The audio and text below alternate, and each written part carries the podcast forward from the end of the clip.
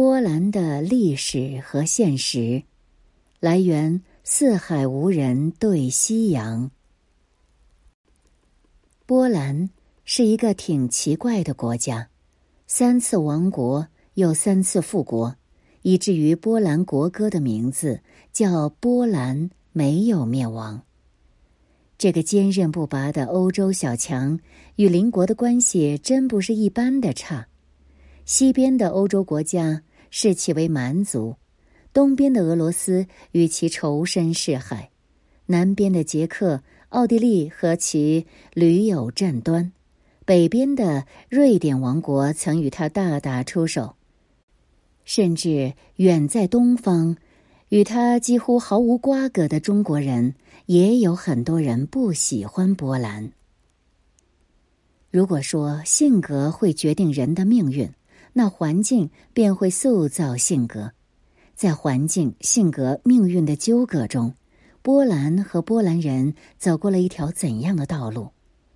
今天，我们就从地缘和历史的角度解读一下波兰的性格与命运。从地缘政治的角度上说，波兰是西方的东方，是东方的西方，东欧的北方。北欧的南方，这个处于世界板块结合部的国家，它的宿命永远是个徘徊者，是一个在边缘游荡，既难以被任何一个地区接纳，又会有大国势力插足的国家。因此，波兰及其国民永远需要在夹缝中寻找安全感。他们既不信任西边的欧洲国家，虽然它是欧盟成员国。而东边的斯拉夫兄弟完全不是信不信任的问题，根本就是血海深仇。对自身安全的极度迷茫和索取，让历史上的波兰成了一个特殊的存在。他强盛时是咆哮的猛兽四处撕咬，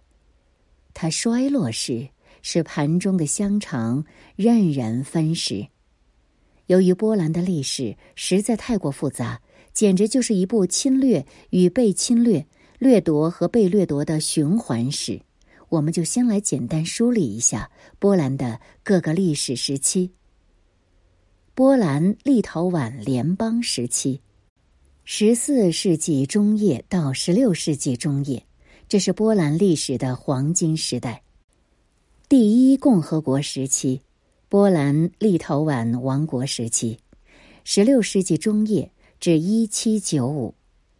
如果说波兰立陶宛联邦的雅盖隆王朝时期是波兰的黄金时代，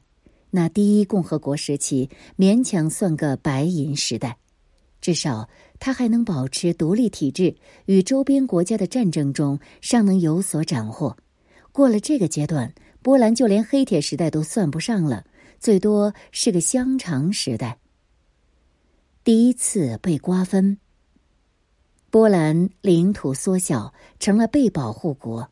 这是一七七二年八月，沙俄、普鲁士、奥地利三国瓜分波兰，波兰丧失了百分之三十五的领土和百分之三十三的人口，成为俄普奥的保护国。第二次被瓜分，波兰领土再次缩小，成了傀儡国。这是一七九三年一月，俄罗斯。普鲁士再次瓜分波兰，波兰领土只剩了二十万平方公里，人口四百万的小国，成为沙俄的傀儡国。第三次被瓜分，这是波兰第一次被灭国。一七九五年一月，俄普奥三国彻底肢解波兰，波兰灭国，从欧洲地图上消失一百二十三年之久。外族统治时期，一七九五至一九一八，波兰第一次复国失败，第二次被灭国。当拿破仑横扫欧洲时，连续击败了奥地利、普鲁士和俄罗斯，波兰人看到了复国的希望，他们毫不犹豫的站在了法兰西三色旗下，组成了骁勇的波兰枪骑兵团，随即。拿破仑投桃报李，在波兰中部建立了华沙公国，作为法兰西的一个卫星国。当拿破仑挥师东进，进攻俄国时，一心要复仇的波兰以十万大军相助，是除了法国外出兵最多的国家。拿破仑对这个盟友也很青睐，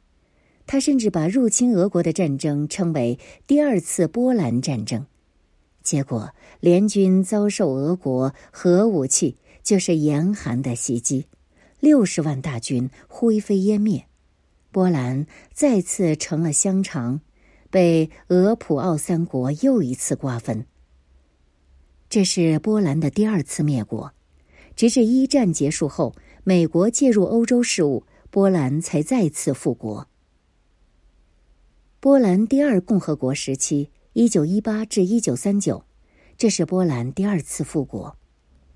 一战中，波兰成为了俄军与德奥匈军。反复拉锯的战场，最终被德军占领。战后，在巴黎和会上，时任美国总统纳尔逊在协议中明确提出，要有一个独立的波兰，还得有出海口。美国的表态以及老牌欧洲国家的首肯，并不代表他们从心底里同情损失惨重的波兰。这不过是在继续削弱德国之余，再在苏联与欧洲之间建一堵墙，来阻挡社会主义西进。一九二一年三月，波兰成为议会制共和国，史称波兰第二共和国。二战期间，波兰第三次被灭国，一九三九至一九四四年。波兰第二共和国时期，波兰东西两边的国家。分别变成了纳粹德国和苏联，但对波兰来说，这是不一样的配方，一样的味道。苏德两国签署了德苏互不侵犯条约一星期后，德国便从西方闪击波兰，苏联则从东方翩翩而来。三十六天后，波兰第三次亡国。这次苏德瓜分波兰的行动成了二战欧洲战场的引爆点。波兰人民共和国时期，一九四四至一九八九，这是波兰第三次复国。二战结束后，三巨头在雅尔塔协定中承认了苏联对波兰的控制权。随后，一九四四年，波兰共和国宣称成立。一九五二年，改称波兰人民共和国。属于东方社会主义阵营的华约和京沪会成员。波兰第三共和国时期，一九八九年至今。随着苏联的衰落和控制能力下降，一九八九年社会主义国家发生巨变，波兰作为东西方的结合部，第一个脱离了社会主义阵营，成立了波兰共和国，也称第三共和国。一九九九年，波兰加入北大西洋公约组织。二零零四年，波兰和其他十个欧洲国家一起正式加入欧盟。纵观波兰纷繁复杂的历史，三次灭国，三次复国，屡次被瓜分，大家会不会感觉波兰就好像是一条砧板上的咸鱼，一直挨锤，从来没有雄起过？答案肯定不是这样的。如果波兰一直是逆来顺受的，那波兰人的性格绝对不会像现在这么拧巴，绝对不会。很多人还存有一个大国梦，因为在历史上，波兰也曾阔绰过，曾经是欧洲数一数二的大户人家，尤其在十四世纪中叶到十八世纪中叶这段漫长的历史年代里。波兰颇有些逆势群雄的架势，这种曾经富过的经历，给了很多波兰人一个大国梦，它的影响也一直持续到今天。我们先来看看这段被波兰人一直憧憬的豪境时期，波兰都曾干倒过哪些威名赫赫的巨咖？一三五八年，立陶宛大公瓦迪斯瓦夫。雅盖沃和年轻的波兰女王雅德维加结婚，虽然二人婚姻生活算不上幸福，但却促成了波兰立陶宛联邦的出现。虽然从地理面积上看，联邦中立陶宛的面积远比波兰要大，但波兰不论在经济、文化、宗教系统上都领先于立陶宛，因此联邦中波兰才是事实上的统治主体。一四一零年，波兰迎来了第一个巅峰，在格林瓦尔德战役中。中文又译作坦能堡会战，波兰人带领着立陶宛人、俄罗斯人、乌克兰人、白俄罗斯人、捷克摩拉维亚人、鞑靼人，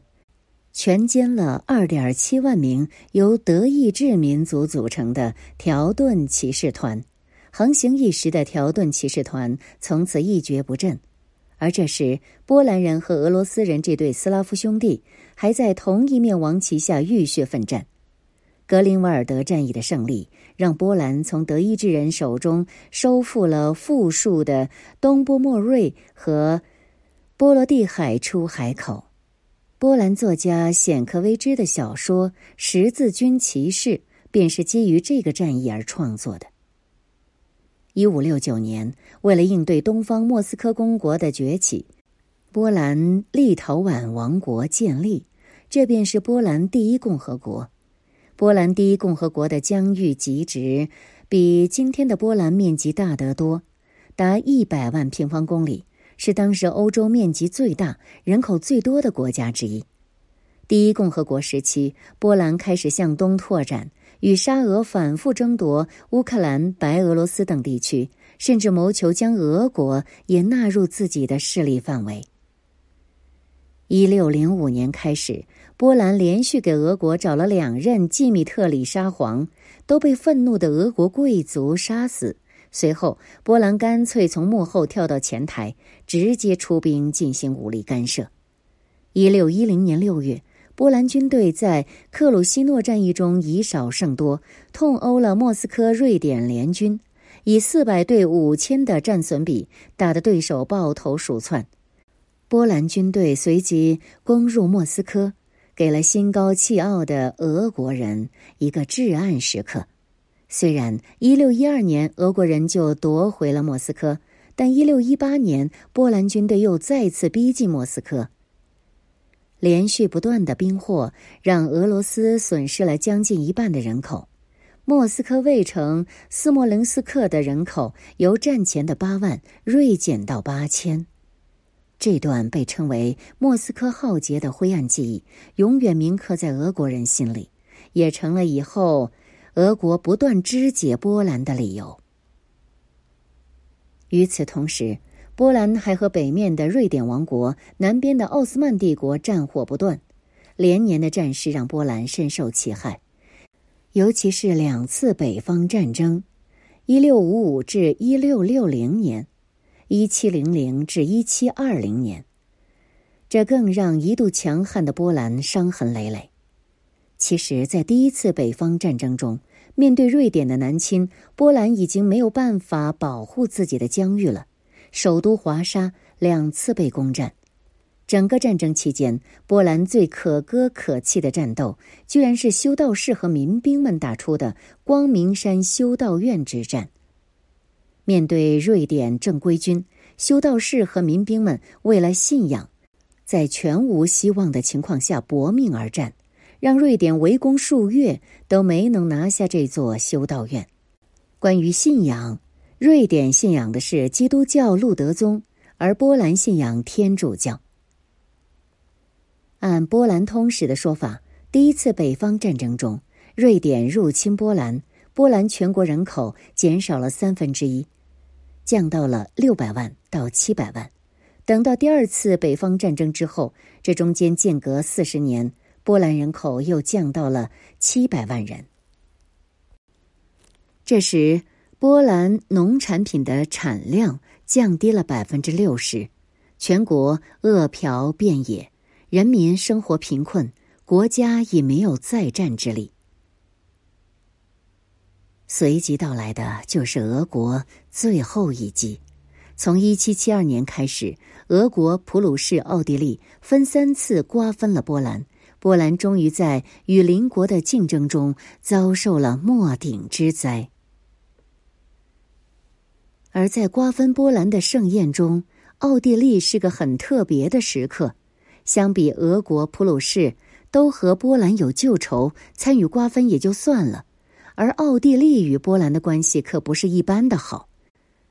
当一六八三年七月，奥斯曼帝国以十七万大军围攻奥地利首都维也纳时，神圣罗马帝国皇帝利奥波德一世弃城而逃。是波兰国王扬索比斯基带着七万波德联军赶来，大败奥斯曼军队，击毙一万五千多人，解了维也纳之围。之后，奥地利哈布斯堡王朝一直将波兰视为缓冲国和盟友，以对抗俄国和奥斯曼帝国。但是，当波兰被摆上餐桌后，奥地利女皇玛利亚特蕾莎是这样看待波兰的。我们并不愿意瓜分波兰，但如果形势所迫，非得如此，我们会坚持拿到我们该有的份额。就这样，波兰开始了亡国复国再亡国再复国的悲催循环。波兰就是这样一个奇怪而悲哀的国家，强大过，灭亡过，挣扎过。沉沦过，如果简单把它看作一个与邻国竞争中的掉队的，似乎也不完全对，因为即便在亡国与复国的悲剧循环里，哪怕有一个短暂的晨曦，他也会毫不吝惜的向邻居伸出利爪。且不说拿破仑时期十万波兰大军的莫斯科一日游，就是在一战、二战之间。短暂的波兰第二共和国时期，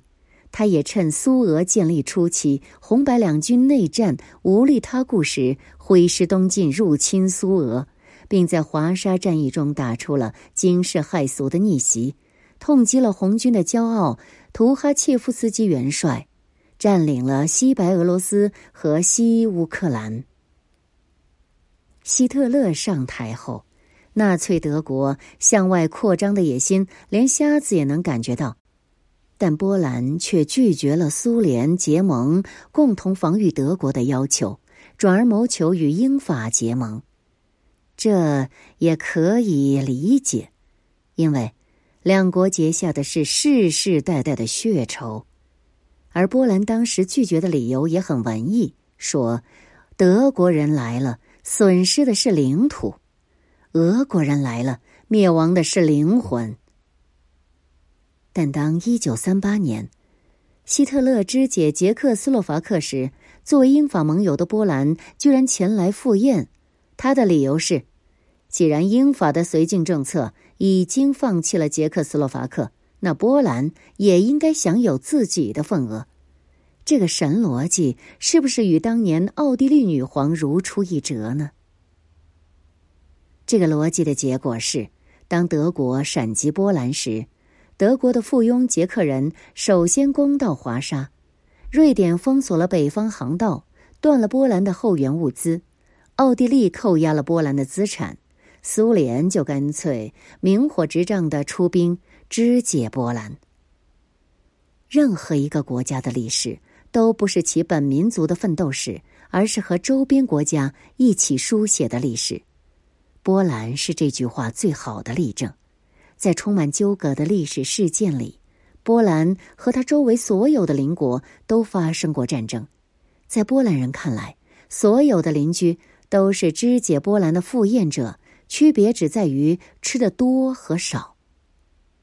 理解了波兰人的复杂性格。我们就可以明了，现代国际政治中，波兰为什么会如此的特立独行，为什么会成为欧盟里有名的刺儿头，以及又为何死抱着美国大哥的粗腿儿了。本来成立欧盟的诉求，就是为了将欧洲各小国整合在一起，用一个声音说话，来获取更大的政治筹码和经济利益。应该说，这个战略谋划很成功。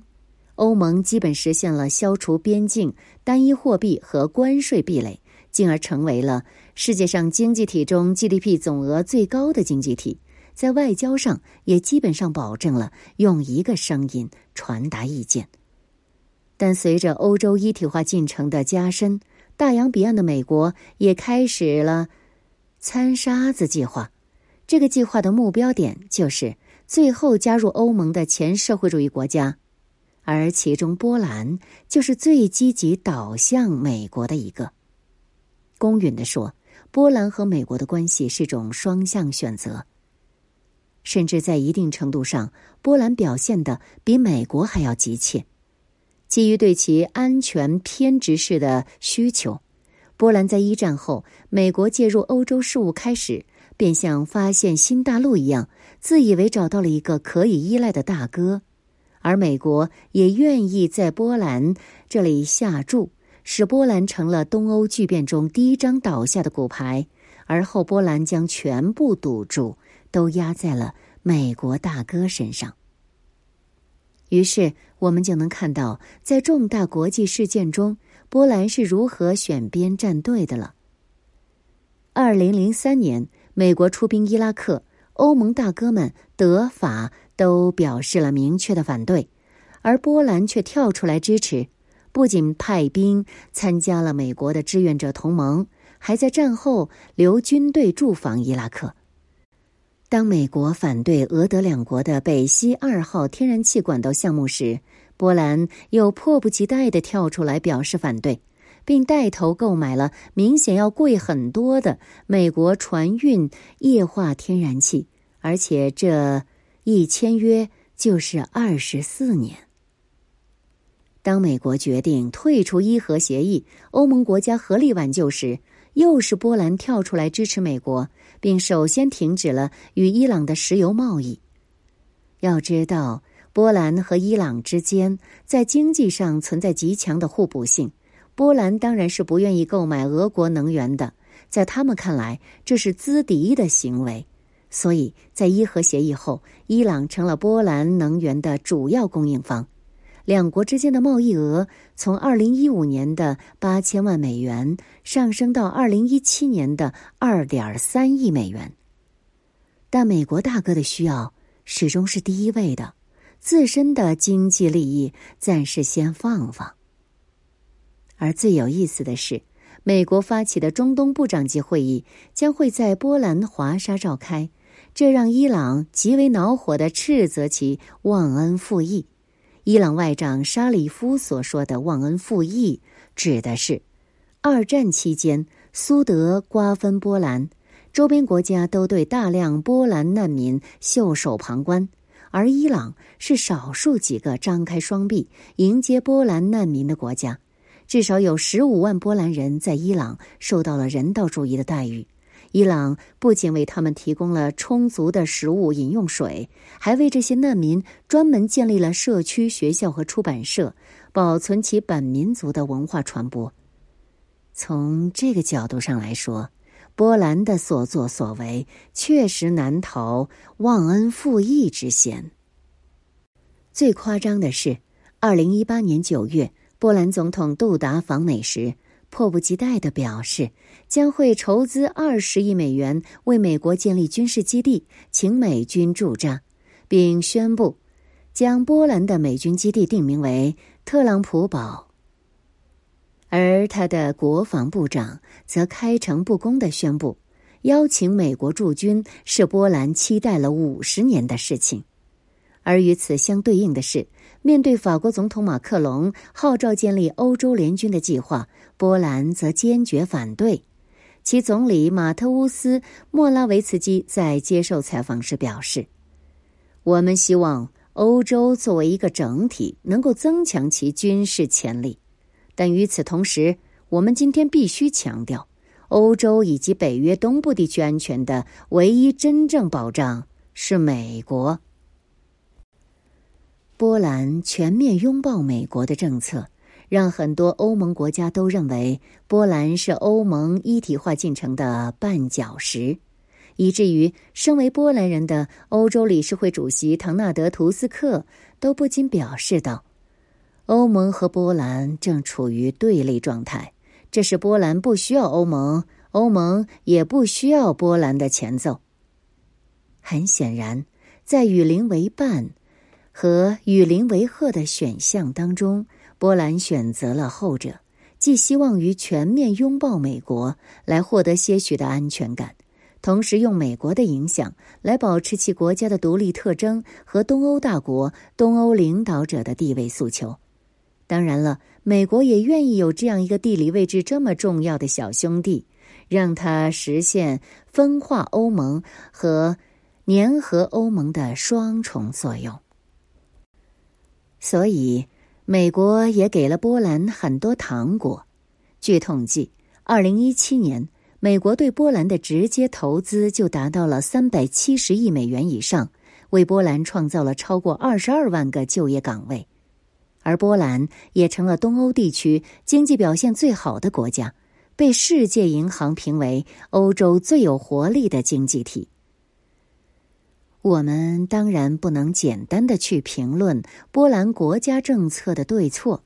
任何国家的政策取向都是有着复杂的政治、经济、历史、宗教、安全以及地缘政治的考量，但至少在欧盟内部，波兰正逐渐成为一个令德法轴心烦恼的对象。